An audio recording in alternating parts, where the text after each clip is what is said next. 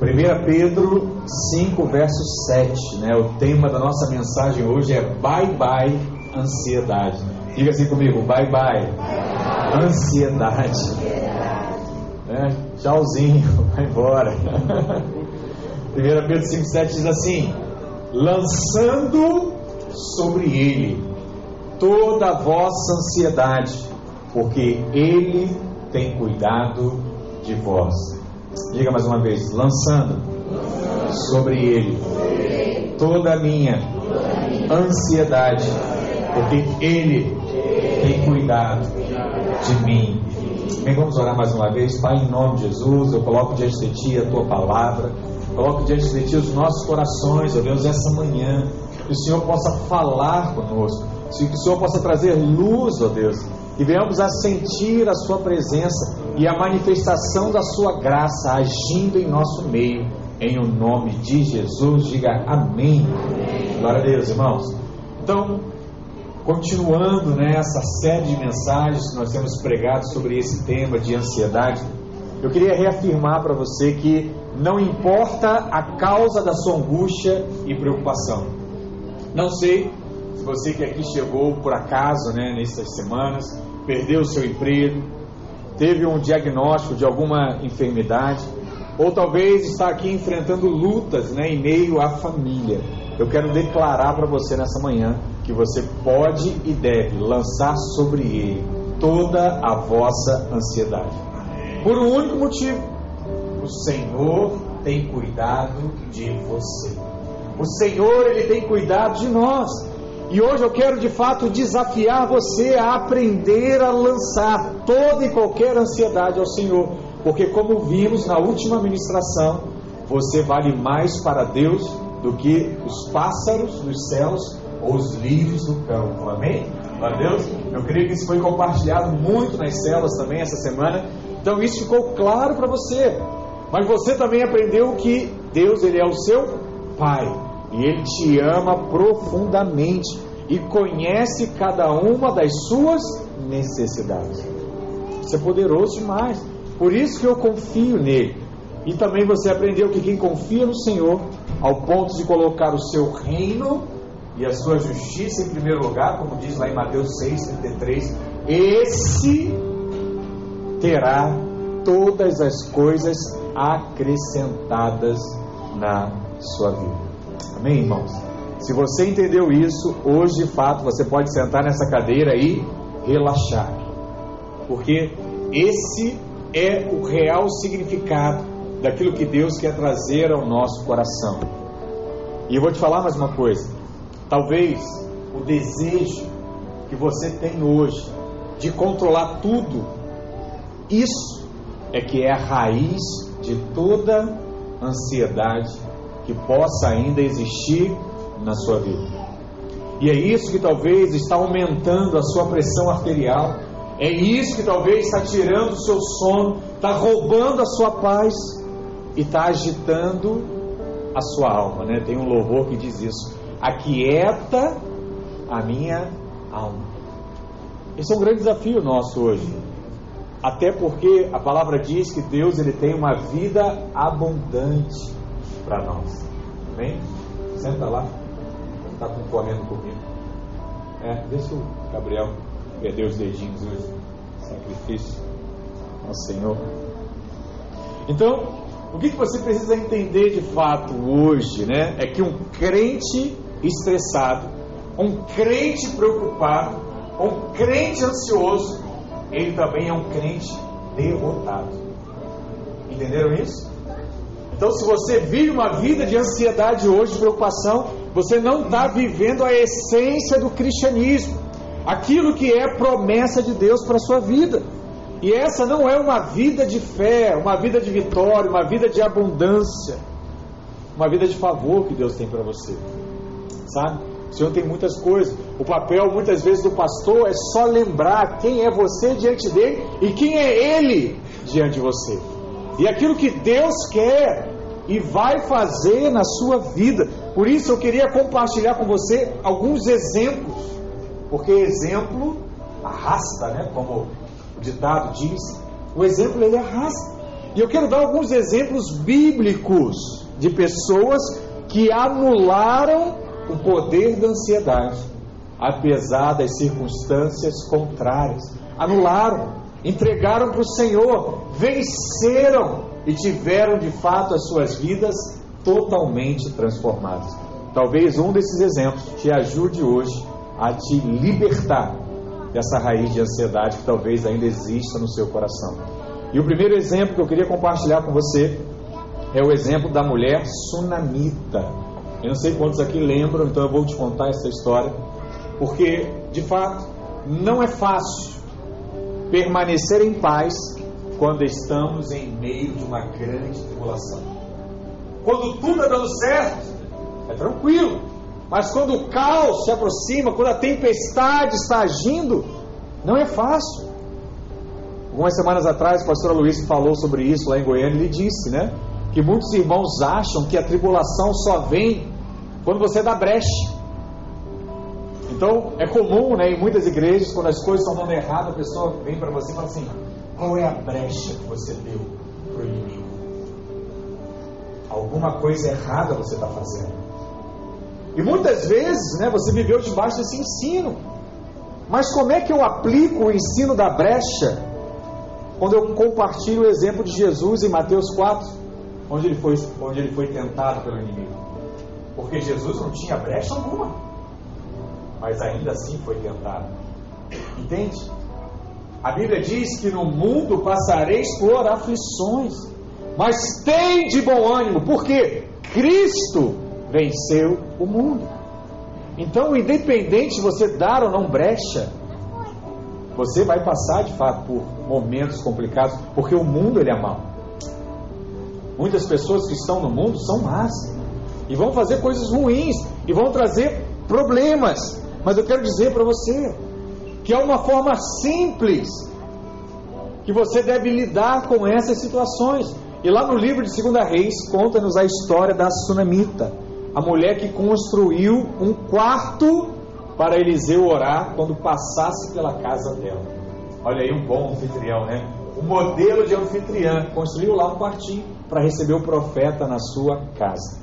E a palavra diz que um dia o filho dessa mulher morreu. E veja o que aconteceu. Segunda Reis, capítulo 4, verso 18. Hoje nós estamos com um probleminha aí, você vai ter que abrir a sua Bíblia, né? Para acompanhar. Então, 2 Reis 4, verso 18 diz assim: Tendo crescido o menino, saiu certo dia a ter com seu pai, que estava com os segadores. Disse ao seu pai: Ai, a minha cabeça. Então o pai disse ao seu moço: Leva-o à sua mãe. Ele o tomou e levou à sua mãe, sobre cujos joelhos ficou sentado até o meio-dia e morreu. 2 Reis 4, verso 21. Subiu ela e o deitou sobre a cama do homem de Deus, fechou a porta e saiu. Chamou a seu marido e lhe disse: Manda-me um dos moços e uma das jumentas, para que eu corra ao homem de Deus e volte. Verso 23. Perguntou ele: Por que vais a ele hoje? Não é dia de festa da lua nova, nem sábado. Ela disse: Não faz mal. Então fez ela ao dar a jumenta e disse ao moço: Guia e anda, não te detenhas no caminhar, senão quanto eu te disser. Verso 25. Partiu ela, pois, e foi ter como homem de Deus ao monte Carmelo. Vendo-a de longe, o homem de Deus disse a Gease, seu moço: Eis aí a sunamita. Verso 26. Corre ao seu encontro e diz-lhes: Vai tudo bem contigo, com teu marido e com teu menino? Sabe o que ela respondeu? está tudo bem. Uau! Você acompanhou o texto? Na metade do texto que nós lemos, a Bíblia diz que o menino morreu nas pernas da sua mãe. E o profeta pergunta: Como é que você está? Como é que está o seu marido? Como é que está o seu filho? Qual a resposta? Está tudo bem. Fala sério, irmãos. Isso não é incrível? Porque a mulher já sabia que o seu filho estava morto. Ela vai até o profeta E quando alguém pergunta se está tudo bem, ela responde o quê? Sim! está tudo bem. E a palavra diz que quando ela vai ao Monte Carmelo, Eliseu manda o seu servo perguntar a ela se estava tudo bem. Ela disse, né? Está sim, tudo bem. E no original, no hebraico, o que ela respondeu, sabe o que foi? Shalom. Paz. Está tudo em paz. Se você quiser a resposta que ela deu no hebraico, você vai ver ela disse apenas uma palavra, né? O está tudo bem, o que ela disse foi Shalom. Quando você não souber o que dizer, sabe o que você precisa dizer? Shalom. Diga comigo, Shalom. Diga Shalom diante de qualquer luta que você estiver enfrentando. Mesmo que o seu filho estivesse morto sobre a cama, ela continuou dizendo que Shalom, continuou declarando que estava tudo bem, continuou em todo tempo acreditando. Mesmo quando ela encontra o profeta, ela nada diz acerca do filho. Mas Eliseu teve que descobrir através da revelação do Espírito. No final, porém, você sabe, né? Ela volta com Eliseu para casa e Eliseu cura o filho, né? Faz o milagre né? de ressuscitar aquela criança. Isso é muito forte, porque nós não podemos subestimar o poder do shalom de Deus, o poder da paz de Deus. E sabe o que, nos chama a atenção? é que a mulher não falou aquilo que ela estava sentindo, mas ela falou aquilo que ela cria. Ela falou aquilo que ela confiava. Em quem? Em Deus. Tanto que quando o filho passou pelo que passou, ela falou para o marido: Olha, prepara tudo, pede alguém para ir lá buscar o profeta. E naquele tempo do Antigo Testamento, Deus agia através de homens, né? Hoje age através de nós, porque o Espírito habita em nós. Mas naquele tempo, Deus escolhia alguns. Então o que, tava, o que ela estava fazendo é o que? Chama a Deus aqui na casa, porque Ele vai resolver os meus problemas. Chama a presença, chama a paz, declare aquilo que você crê e não aquilo que os seus olhos estão vendo. E ela liberou a palavra declarando a paz de Deus. Eu creio que nós guardamos o coração guardando as nossas palavras. Sabia disso?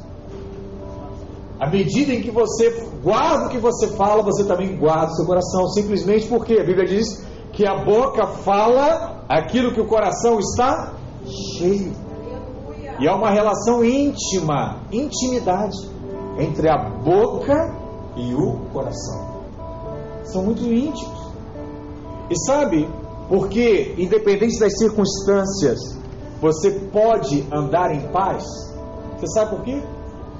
Deixa eu te contar um segredo. Olha para cá. A sua paz, ela já foi comprada. Ela já foi comprada. Alguém já comprou a paz para você. E essa paz, ela é um cartão ilimitado não tem limites para a paz que já foi comprada a sua vida. Onde é que diz isso, pastor? João 20, verso 19. Olha o que diz lá o Evangelho de João 20, verso 19. Ao cair da tarde daquele dia, o primeiro da semana, trancadas as portas da casa onde estavam os discípulos, com medo dos judeus, veio Jesus. Como é que os discípulos estavam? Com medo.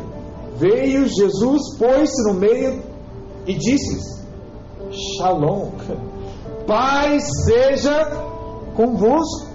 E dizendo isso, lhe mostrou as mãos e o lado. Alegraram-se, portanto, os discípulos ao verem o Senhor. O que a Bíblia diz? Os discípulos estavam reunidos de porta fechada com medo. Então aconteceu algo extraordinário.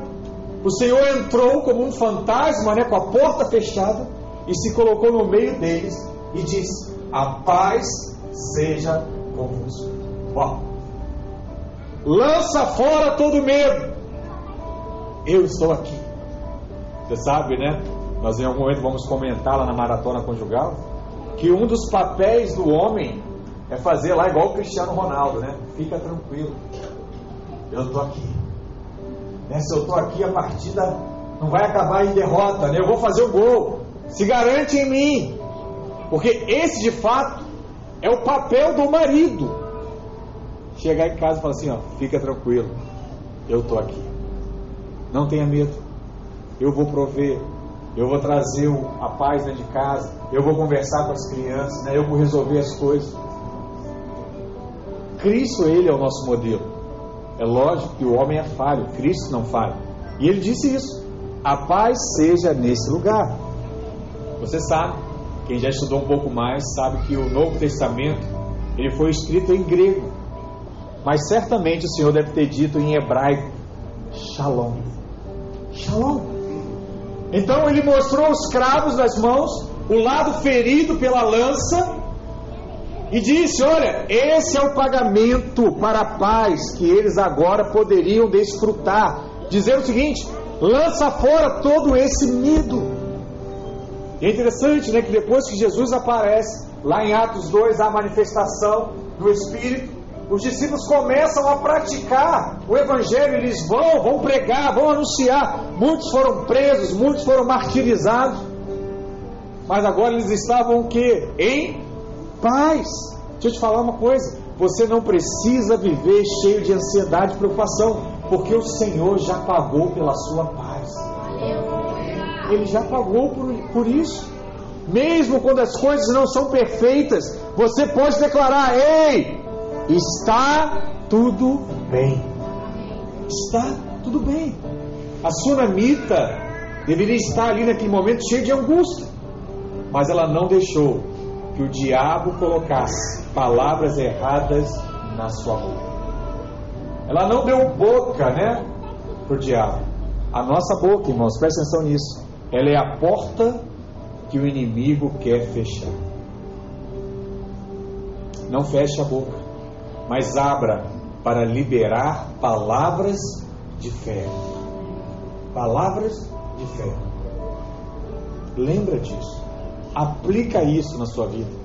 Eu declaro, sabe? Eu profetizo que o meu amanhã será diferente que essa situação será resolvida, que o meu casamento é abençoado, que os meus filhos são inteligentes, que eles são saudáveis, que a minha vida é um processo da parte de Deus, que o Senhor tem o melhor para mim, que o seu favor está sobre mim.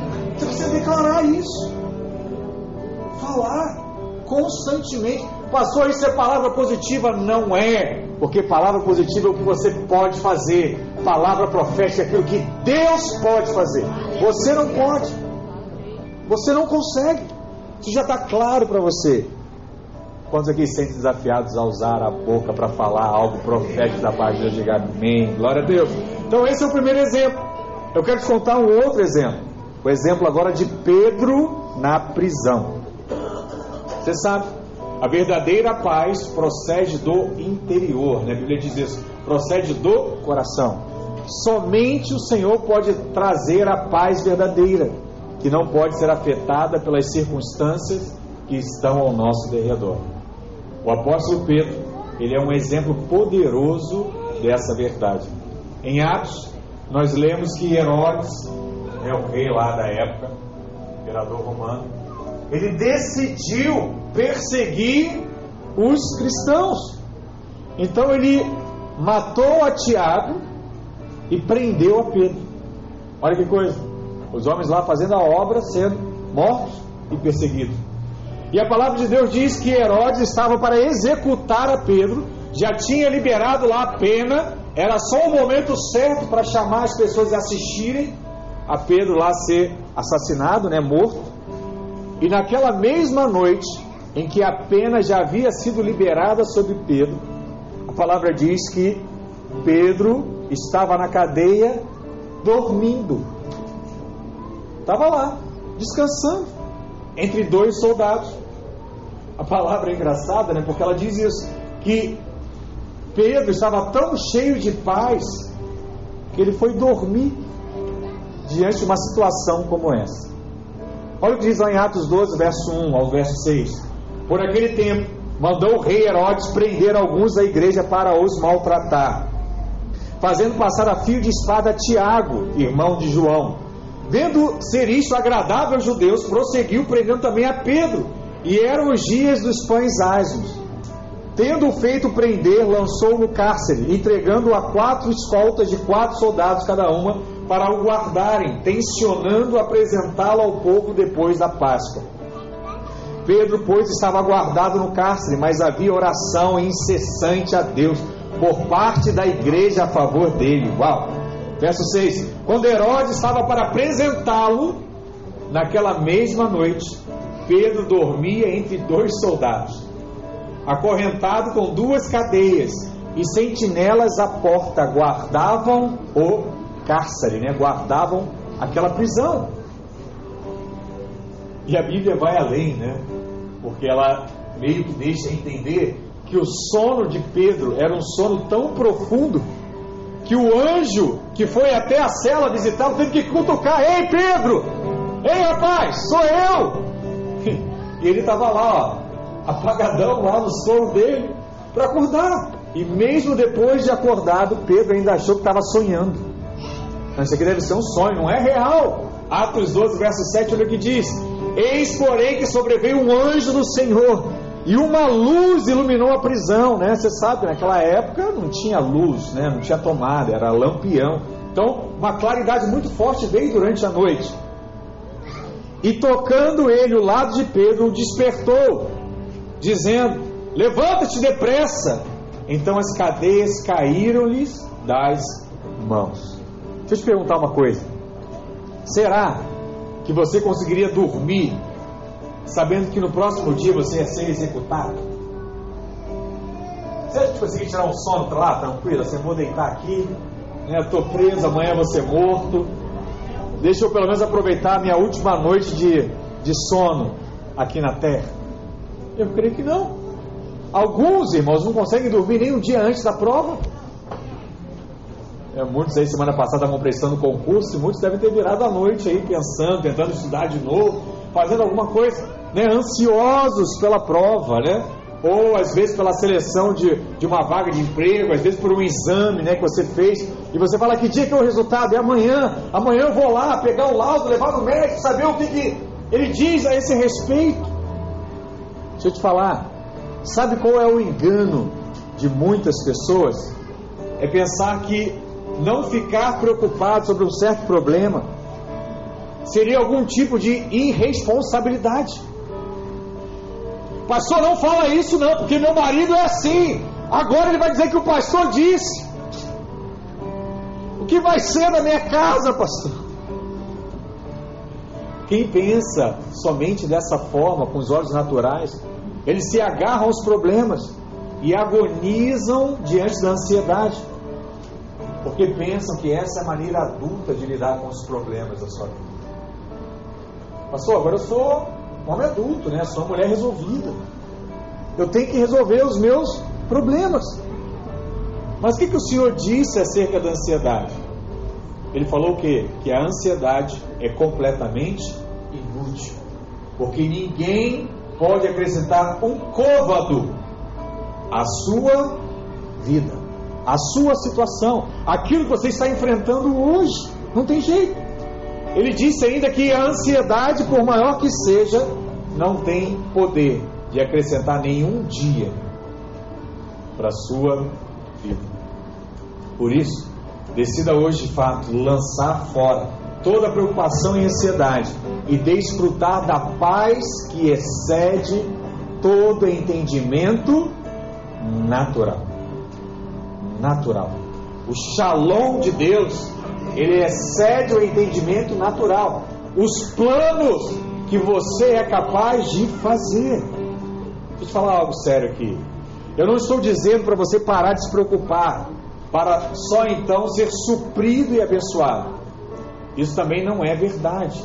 Eu estou dizendo que o Senhor já supriu você e já tem abençoado a sua vida. Ele já tem feito. E a sua preocupação é que está bloqueando você de receber a bênção que já é sua. Já tem uma bênção destinada a você. Está na prateleira. É só ir lá pegar, se apropriar e usufruir. Mas muitas vezes a sua ansiedade te bloqueia para isso. E o diabo sabe que naquela área você fica ansioso. E é justamente a área que a graça não poderá fluir na sua vida. Se você andar ansioso, o favor de Deus não flui naquela área. Por um simples motivo. Porque a ansiedade ela é prima da incredulidade. E se você não crê, não tem favor. O favor só se manifesta quando você crê que Deus pode fazer. E a ansiedade ela limita isso. Por isso, preste atenção. Coloque fé, principalmente naquilo que você não consegue mais acreditar. Aquilo que você não acredita hoje é porque você ouviu muitas mentiras do diabo. E eu estou querendo aqui, da parte de Deus, lançar as verdades da palavra, para que elas possam destruir os sofismas e as mentiras que hoje bloqueiam você de desfrutar do favor de Deus. Assim, se o inimigo manter você num lugar de angústia e ansiedade, ele vai conseguir manter você num lugar de derrota.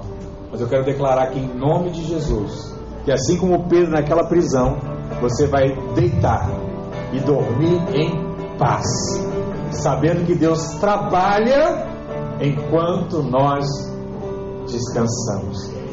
Em nome de Jesus. Amém? Glória a Deus. Terceiro exemplo é o exemplo de Jesus no barco.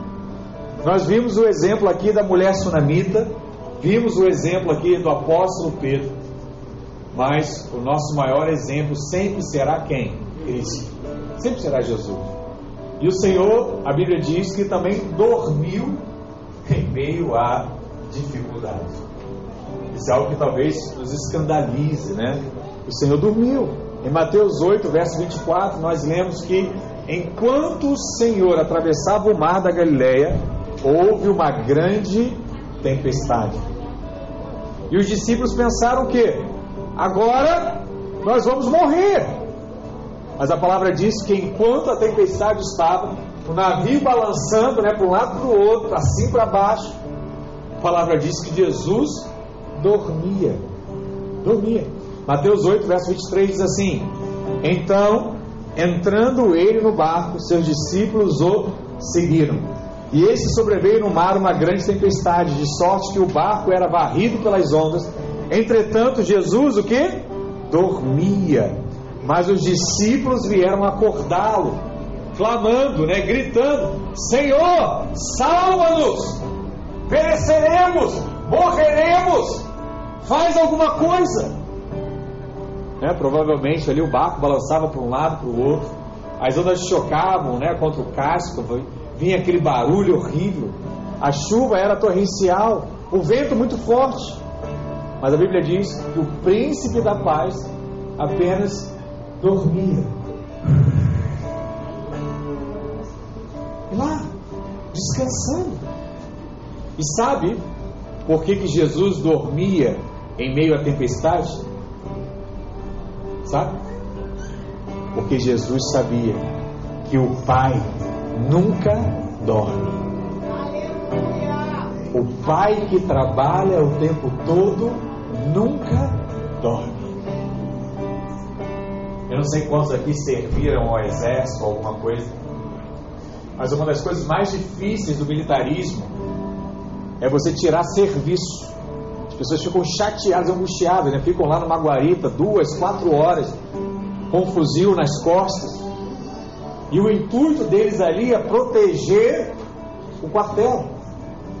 Então, em uma guerra, sempre haverá alguém que vai estar acordado para defender aqueles que estão descansando.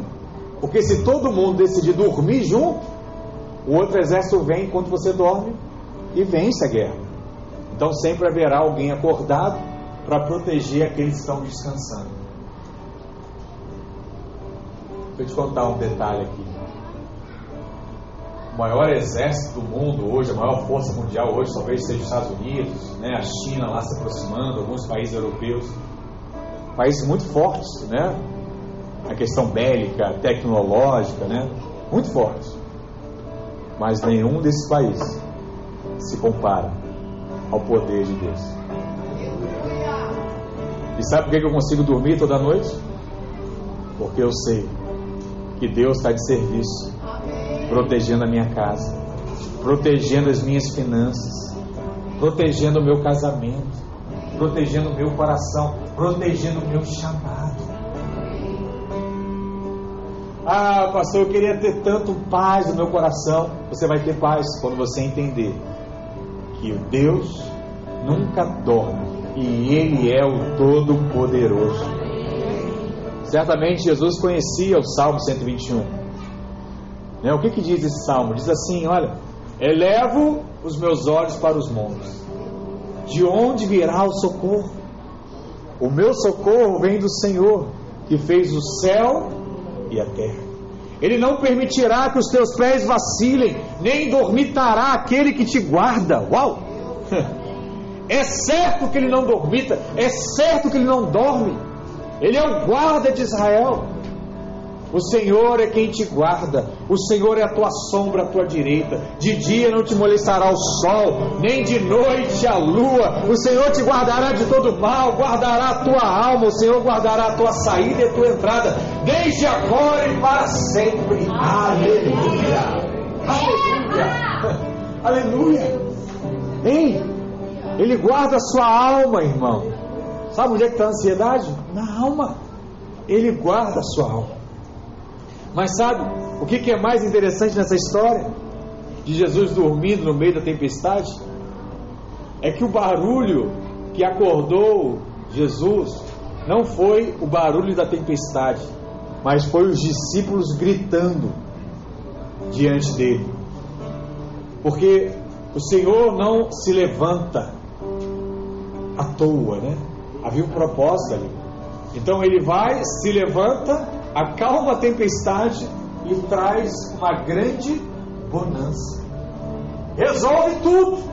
Marcos 4, verso 38 diz: E Jesus estava na polpa, dormindo sobre o travesseiro.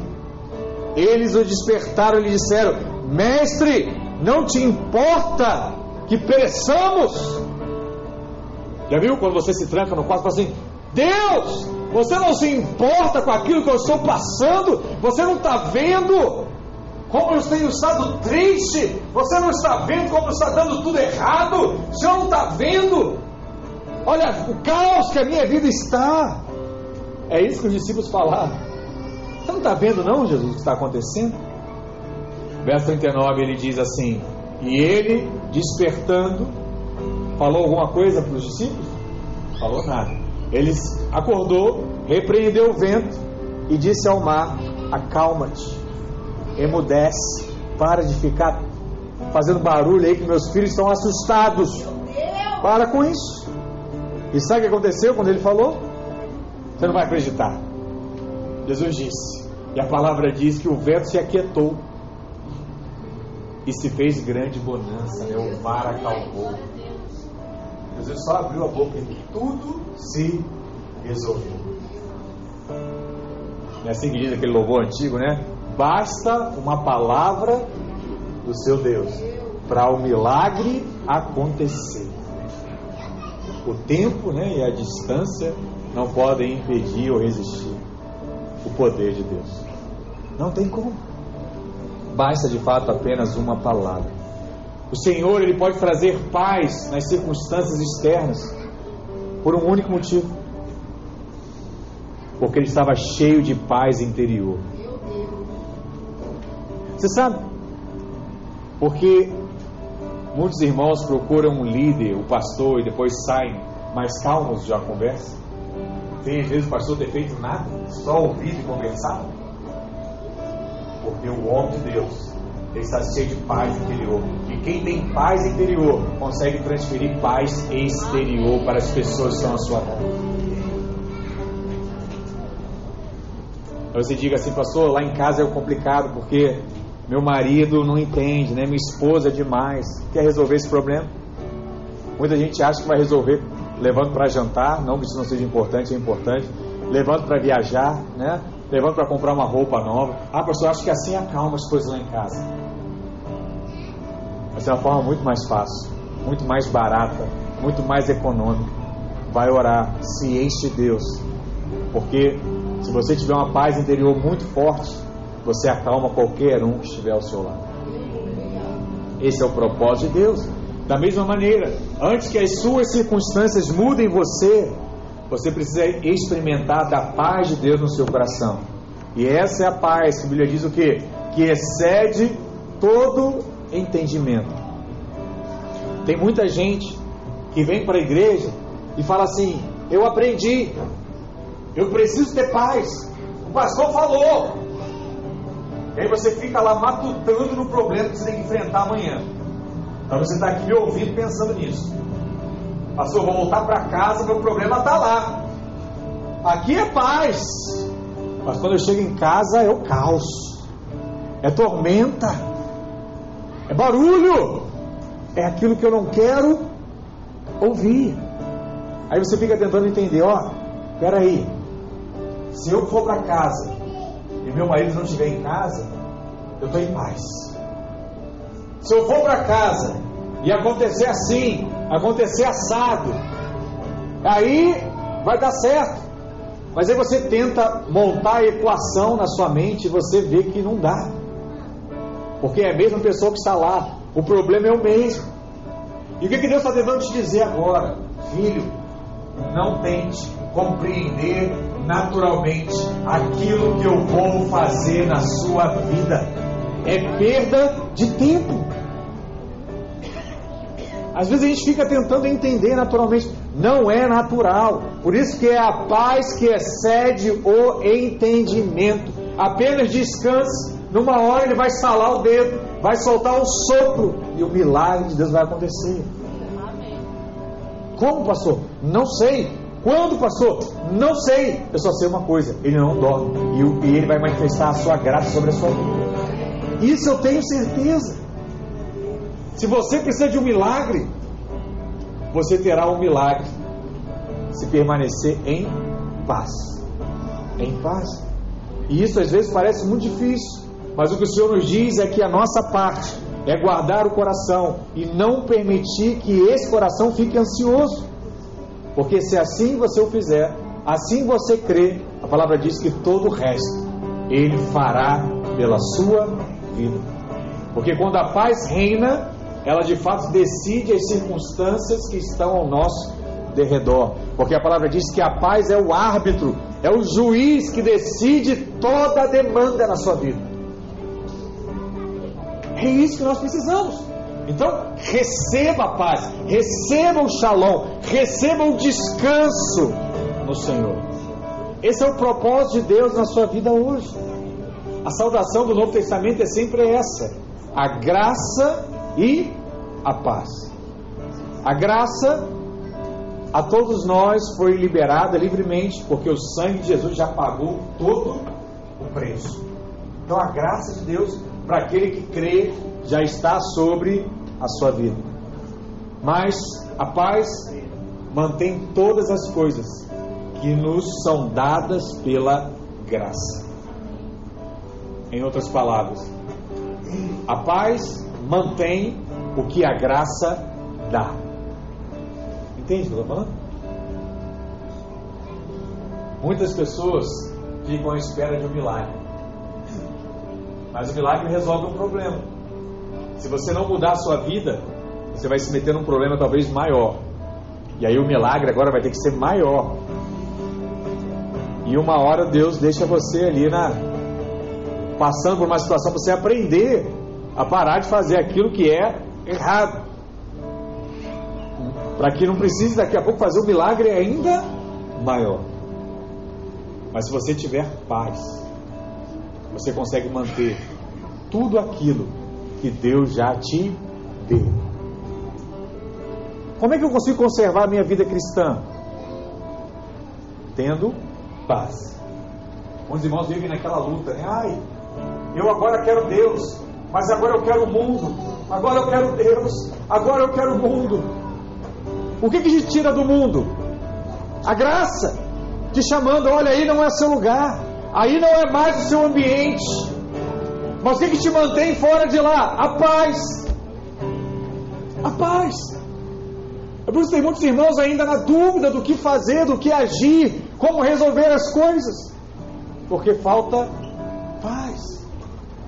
eu preciso crer, eu preciso buscar, eu preciso declarar isso na minha vida. Porque quando você anda em paz, deixa eu contar uma coisa: o inimigo não tem mais espaço na sua vida. Porque o diabo só age, olha para cá, na sua ansiedade. Quando você fica ansioso, você começa a deixar de crer, e aí ele enxerga uma oportunidade de roubar a sua fé. E quando ele rouba a sua fé, ele te tira do propósito, ele para a sua vida, ele te deixa estagnado. E você estagnado, você não cumpre o seu propósito, você não alcança outras pessoas para Cristo, você não usa na sua vida um modelo para outras famílias. Entende como é que ele vai fazendo? Ah, pastor, eu achava que o diabo via como um tridente e ele me furava, ele queria me matar. Não, sim, de fato ele quer te matar, mas ele não vai te matar de uma vez só, porque ele nem pode. Ele sabe o Deus que está aí ao seu lado. Então qual é a única chance do diabo? Te afastar de Deus. Porque longe de Deus ele pode agir, mas você perto de Deus ele não pode fazer nada. Ele só pode rugir. Já viu? Você está passando para o cachorro vai para você. Isso o diabo pode fazer. Mas se você está diante do seu pai, ele pode rugir o que for.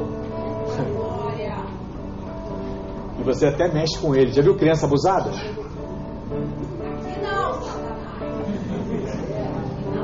Criança abusada fala assim: vem! Vem, pode vir! Aí você fala assim, está se garantindo em quem? No pai. É sério. Crente cheio de paz, vou te falar, é abusado com o diabo. Aleluia! Lembra do que Elias fez lá no monte? Reúne aí os profetas todos aí. Manda descer fogo do céu. Fala aí, vê se vocês conseguem. Deixou os homens lá fazer primeiro. Aconteceu nada. Agora chegou a minha vez. Agora eu vou falar uma vez só e o fogo vai descer e vai lamber ó, tudo que está no altar. O que, que, é isso? Crente abusado. Só faz isso quem está cheio de paz. Né? Quem confia tremendamente em Deus. Olha o nível que Deus está querendo te levar nesses dias. Nesses dias. Essa é a nossa saudação. Eu não sei, mas talvez você já deve ter assistido alguma vez uma luta de MMA, né? uma, luta, uma luta livre. E não é algo para pessoas comuns assistirem, porque é muito forte. Eu lembro que uma vez tinha um jovem da nossa igreja, né, que eu estava lá no recreio, e eu fui assistir ele lutando, mas você não é de Deus, não é de Deus. Você vendo lá um teu jovem lá apanhando, batendo, meu Deus, não vou aguentar existir esse negócio não. É forte demais, né? Ao vivo assim, o negócio é muito chocante de fato. Mas você sabe, né? Em lutas como essa, um consegue quebrar às vezes o, o braço, a perna um do outro, causar danos de fato muito fortes. E é impressionante que como o, quando o adversário descobre o ponto fraco, ele só vai ali até conseguir a sua vitória. Eu penso que o diabo ele procura fazer a mesma coisa conosco. Ele fica tentando achar qual é o ponto fraco e bate só ali. E vou te falar, a maioria de nós aqui, o ponto fraco é ansiedade.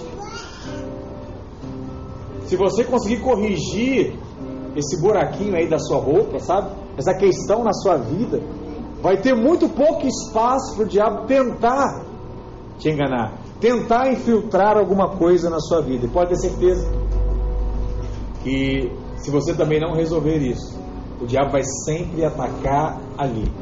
É por isso que uma pessoa, quando começa a ficar ansiosa a respeito de algo, ela fica cada vez mais angustiada na sua alma. Cada vez mais. E sabe o que é isso? A angústia é o inimigo batendo lá no ponto sensível. Talvez você já teve dor no dente, né? Sua gengiva desceu, a raiz está lá, você bebeu algo gelado e na hora você sentiu algo muito forte, uma dor. É assim que o diabo faz. Ele procura uma brechinha e ele vai com toda a força batendo só ali para tentar roubar a sua paz. E antes que ele possa nos roubar qualquer coisa, ele precisa gerar em nós um coração atribulado. Ele precisa gerar o caos. E aí, quando ele gera o caos, você perde o equilíbrio e aí ele consegue conduzir a sua vida para o lugar que Deus não tem para você. É sempre a mesma estratégia. Por isso que nós precisamos entregar ao Senhor todo o nosso cuidado e preocupação. E isso pode até levar algum tempo até conseguirmos, mas você precisa começar a entregar a Ele agora mesmo. Ok? Feche a porta para o inimigo. Tranca ela. Pastor, não estou conseguindo. Tenta, irmãos. Né? Escreve num papel. Deixa eu te falar aqui, ó. Escreve num papel. Tudo aquilo que tem deixado você ansioso, angustiado. Começa a orar pelo aquilo todos os dias. Fala assim: Deus, eu coloco diante de ti, olha o meu casamento. Eu não sei mais o que eu faço com meu marido. Eu não sei mais o que eu faço com minha esposa. Eu não sei mais o que eu faço com os meus filhos. Todo dia eu choro por isso. Todo dia eu tenho decepções a esse respeito. Me ajuda nessa área. Declara isso para Ele. Fala, Pai, resolve essa situação na minha vida. Faça isso. Eu ainda não consigo, pastor. Eu ainda estou ansioso. Continue declarando. Declarando. 1 Pedro 5,7 diz assim: olha o que a palavra diz acerca disso. Lançando sobre ele toda a vossa ansiedade, porque ele tem cuidado de vós. Sede sóbrios. Ei, rapaz, se mantenha firme, vigilante. Não dá espaço, não dá espaço, não dá brecha. Não dá oportunidade para o diabo, porque o diabo, vosso adversário, ele anda em derredor como leão que ruge procurando alguém para devorar. A palavra diz isso, que o diabo anda procurando alguém para devorar. Isso significa o quê? Que nem todos são devorados. Se ele está procurando, é porque ele sabe que tem alguns que não são devoráveis. Mas eu te pergunto, quem é aquele que é devorável? É fácil. Devorável é o ansioso. E é justamente isso que diz o verso 7. Então, nós podemos afirmar aqui pelo contexto que ele anda ao derredor procurando pessoas cheias de ansiedade. É isso que ele faz. Ele vê quem é o mais ansioso e vai à caça. Já viu quando você era adolescente, lá criança, e se envolvia numa briga? Todo mundo lá ficava te zoando, e você, quando ficava nervoso, o que você fazia? Pegava o mais fraquinho lá, ó. É esse. Ia nele. Como é que o diabo faz? É assim. Eu não sei se você era que batia ou que apanhava, mas você deve ter visto essa cena alguma vez. Por isso que você está rindo. Mas ele olha para o meio. Ele vê lá o mais ansioso. Aí ele começa, ah! Aí as pessoas correm. Aí o ansioso fica lá, tremendo, ele vai nele. Às vezes você fala assim, pastor, as coisas acontecem só com fulano. Tudo dá errado só com fulano. Por quê? Diabo não é bobo, irmãos. Ele vai no mais fraco. E o mais fraco é o mais ansioso. Mas o que a palavra diz? Se torne vigilante. Mas como é que eu posso me tornar vigilante, pastor? Eu já entendi, mas como é que eu faço? A palavra diz: você se torna vigilante quando você joga fora toda a ansiedade. Lançar fora a ansiedade, porque o diabo, vosso adversário, ele anda em derredor procurando alguém ansioso para devorar. Você sabe, muitos estudos dizem né, que animais atacam quando sentem o cheiro do suor, do medo sabe? É o cheiro da ansiedade. E agora o que eu faço? Esse animal está vindo, esse cachorro está se aproximando, esse animal está olhando para mim. Aí você não para, você não corre, você fica lá tremendo. Ele sente o cheiro e te ataca. Quem devora é chamado também do que a Bíblia diz de devorador. Por isso tem a ver com o profeta Malaquias, lá em 3, verso 10, Malaquias 3, verso 10, onde a palavra diz sobre o devorador. Diz assim: Trazei todos os dízimos à casa do tesouro, para que haja mantimento na minha casa, e provai-me nisto, diz o Senhor dos Exércitos, se eu não vos abrir as janelas dos céus e não derramar sobre vós bênção sem medida. Por vossa causa repreenderei o devorador, para que não vos consuma o fruto da terra. A vossa vide no campo não será estéril, diz o Senhor dos exércitos. Malaquias diz o que? Que o Senhor repreenderá o devorador. E o devorador é quem? É aquele que anda em derredor procurando de fato alguém para devorar. E você já aprendeu que o devorável é aquele que é ansioso. O devorador está procurando o ansioso. Mas o Senhor diz: Eu irei repreender o devorador. Eu, diz o Senhor. Mas o que faz com que Deus repreenda o devorador? A palavra diz aqui que uma pequena atitude de fé faz com que o Senhor repreenda o devorador. E que atitude de fé é essa, pastor? Nesse texto específico, a atitude de fé é o dízimo. A palavra diz que ele entregou o dízimo. Por quê? Porque quando você entrega o dízimo, você está dizendo o quê? Ele tem cuidado de mim. E a minha fé é de que mesmo que eu dê, não vai me faltar, porque Ele tem cuidado de mim. O dízimo, ele é um ato de fé. Então muitas pessoas analisam esse versículo somente da maneira comum e natural. Qual é a maneira natural e comum aqui? Eu vou dar, porque se eu não der, Deus vai me castigar. Se eu não der, Ele vai consumir tudo aquilo que eu tenho, tudo aquilo que eu já construí. Não! Você vai dar por um simples motivo: para vencer a ansiedade na sua vida. Agora, por outro lado, você sabe por que, que muitos não dão? Simples. Não dão dízimo porque pensam que vai faltar. Pastor, eu fiz aqui naturalmente as contas, eu até quero dar, mas eu não consigo ainda. Eu estou muito endividado, eu estou muito enrolado. E eu não consigo resolver isso de um dia para o outro. O que, que você está vivendo ali, irmãos? Ansiedade, preocupação. E quando você sente ansiedade, tem alguém que está ao seu derredor, procurando te devorar. Mas eu quero declarar, em nome de Jesus, que nós, da videira em Copacabana, não somos devoráveis, em nome de Jesus.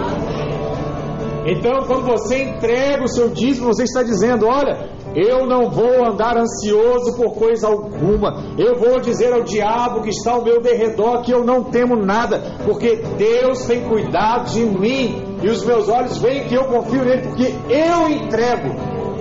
Eu entrego. E eu deixo claro para minha família, para as pessoas dessa igreja e para Deus que eu confio nele. Então hoje eu também quero te convidar a fazer um ato de fé. Talvez você está aqui e já entregou o seu dízimo por outras razões. Mas hoje você vai entregar como uma forma de dizer: Eu não sou mais devorado. Eu não aceito mais isso na minha vida.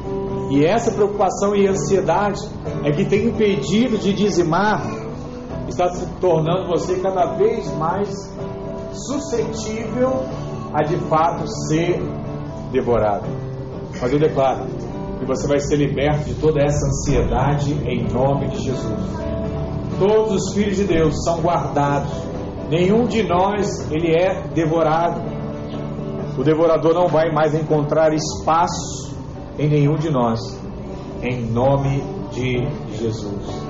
Se as suas emoções estão sempre agitadas, se a sua mente está sempre atribulada, então você se torna suscetível aos ataques do diabo.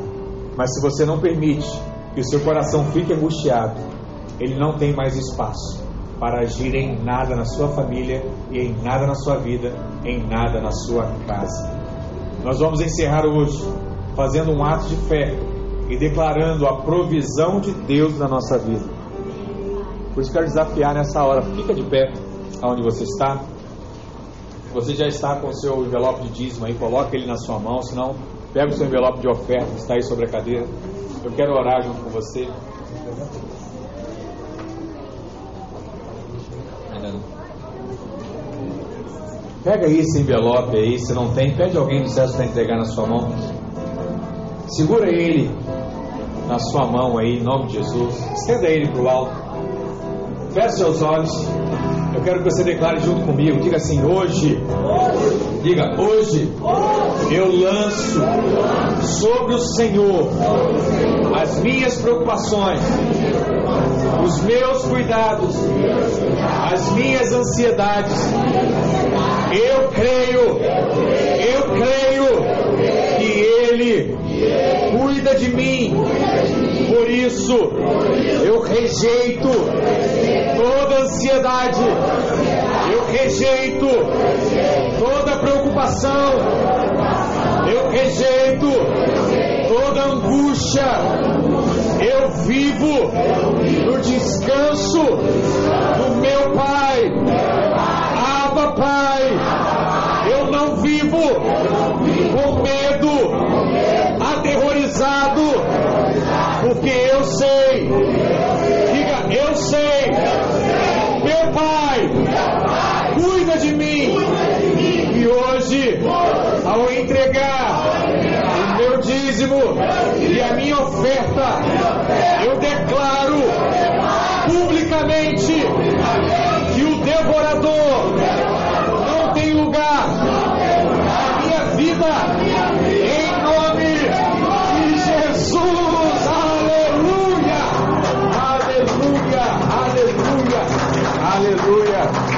Glória a Deus! Glória a Deus! Glória a Deus! Amém, meu irmão, minha irmã. Eu quero convidar você nessa manhã